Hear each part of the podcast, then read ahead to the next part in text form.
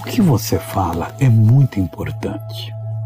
Você às vezes está num aperto e na hora assim, o que, que eu vou falar? Antes de Deus lhe dar a palavra, você ouve o demônio. Minta. É uma mentira pequena, é uma desculpa. Isso não vai lhe atrapalhar. E você conscientemente fala uma mentira. O pior é que a pessoa percebeu que aquilo não é verdade ela pode ficar até em dúvida, ela sabe que verdade não é. E se não é verdade, é mentira. E o pior é que você se uniu ao diabo. E o pior é que você desligou-se de Deus.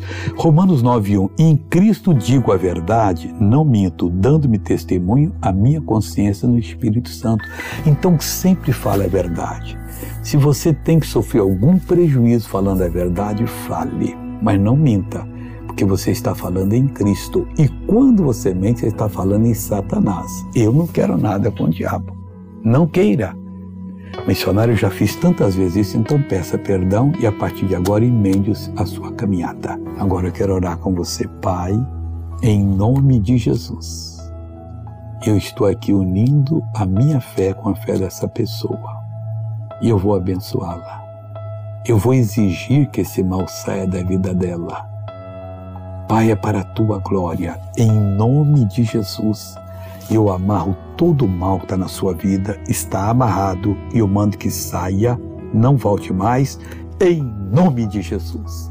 Amém. Bom dia.